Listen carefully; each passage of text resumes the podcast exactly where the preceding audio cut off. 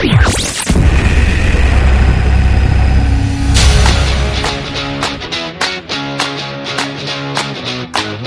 tal amigos? Sean bienvenidos a Rueda Renier.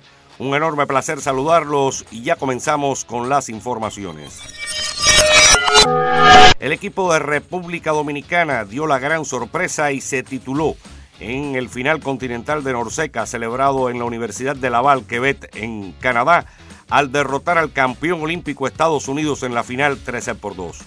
Las llamadas reinas del Caribe se sobrepusieron a un inicio incierto, donde perdieron dos de los tres primeros sets y venciendo en el cuarto y en el tie break, el quinto, se llevaron el título, uno importantísimo porque aporta puntos para el ranking mundial. La libero Brenda Castillo fue la mejor jugadora del torneo, mientras que Brayelín Martínez, que juega en la Superliga de Brasil en el Praia Clube, fue la máxima anotadora del último encuentro con 20 unidades. También durante la semana el equipo de Argentina dio la clarinada y ganó por primera vez con presencia de Brasil el campeonato sudamericano masculino del deporte de la malla alta. Con un gran Facundo Conte y el pasador Luciano de Checo en modo estelar, blanquearon a Brasil 13 por 0 es la primera vez que Argentina gana un campeonato sudamericano con presencia de los brasileños, pues antes lo habían hecho en 1964, pero los del gigante sudamericano no asistieron al certamen. Ahora Brasil tiene 33 títulos por solamente dos Argentina, pero los del albiceleste son los actuales campeones. En cuanto a otro torneo de voleibol que se va a realizar esta semana, Allí va a ser en Estados Unidos, en Virginia, donde se va a celebrar el Continental Norseca masculino. Cuba va a intervenir junto con otras naciones latinoamericanas como República Dominicana, Puerto Rico y México. Estados Unidos y Canadá también estarán con sus principales selecciones. En el campeonato europeo que no tiene que ver con Latinoamérica, pero ganó Turquía y la mejor jugadora del torneo fue la cubana Melissa Vargas, nacionalizada turca, que marcó 41 puntos y fue la MVP de la Liga.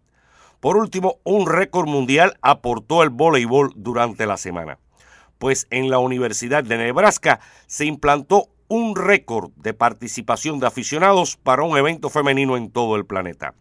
92.003 aficionados asistieron a ese encuentro, para superar la anterior marca que pertenecía a un duelo de la Liga de Campeones del Fútbol Femenino Europeo entre el Barcelona de España y el Wolfsburg de Alemania.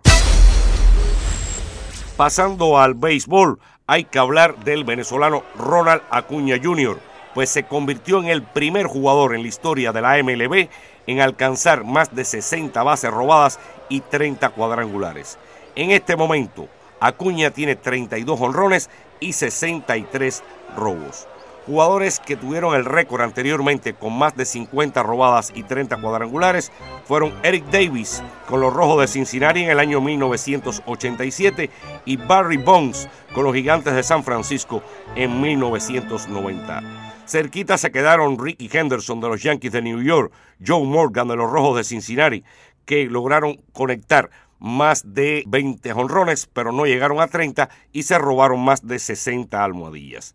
Por su parte, los cubanos siguen liderando a los latinoamericanos en jonrones, pues Jorge Soler y Luis Robert tienen 35 y José Adolis García 34. Ya un dominicano también superó la cifra de los 30 jonrones. Me refiero a Marcel Loso Osuna, el dominicano, que tiene 32 con los Bravos de Atlanta. José Adolis, que juega para los Rangers de Texas, tiene más de 100 carreras impulsadas y es el primer latinoamericano y tercero en todas las grandes ligas que llega a este registro.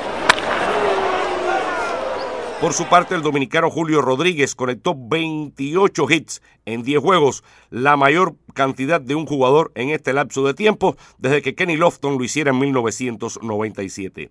Los cinco juegos de cuatro hits de Rodríguez son la mayor cantidad en un tramo de 10 partidos desde el año 1900, cuando se tienen estadísticas fiables de MLB. Sus cinco encuentros de cuatro imparables en agosto lo igualan con la segunda mayor cantidad en un mes del calendario desde el año 2001.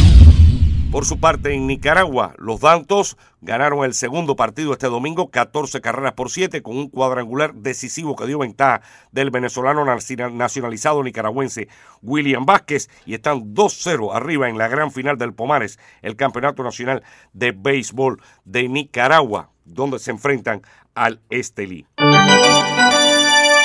Hay que hablar también que durante la semana se celebró la Liga de Diamantes y Yulimar Rojas se llevó el título en el triple salto con 15 metros y 15 centímetros. La cubana Liadagmis Povea, que terminó sexta en el último mundial, concluyó en la tercera posición en la Liga del Diamante con un brinco de 14 metros y 73 centímetros. En cuanto al baloncesto, ningún equipo latinoamericano logró pasar a los cuartos de final. Las mejores actuaciones las dieron Brasil, Puerto Rico y República Dominicana, que lucharon hasta el último día, pero no pudieron alcanzar estas instancias. Recuerden que los Juegos Panamericanos comienzan el 20 de octubre en Santiago de Chile, con una que no tiene que ver con el deporte latinoamericano, pero que es bien curiosa y porque los malhechores terminaron tras las rejas. Nos referimos a la Fórmula 1, pues el español Carlos Sainz, tras haber terminado tercero en el Gran Premio de Monza en Italia, cuando se dirigía hacia su hotel en el centro de Milano, pues fue asaltado por tres malhechores.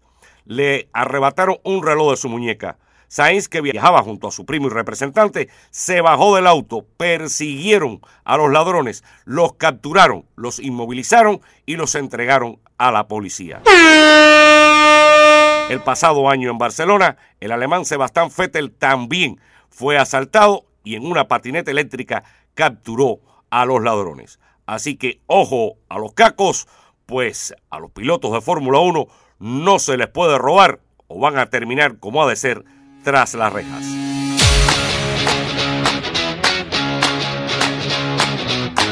Así amigos, vamos terminando nuestro Rueda Renier de hoy. A nombre de todo el equipo de Telesur, mil gracias por su atención y recuerden, esta es la casa de los deportistas latinoamericanos. Chao, chao, chao, nos encontramos pronto.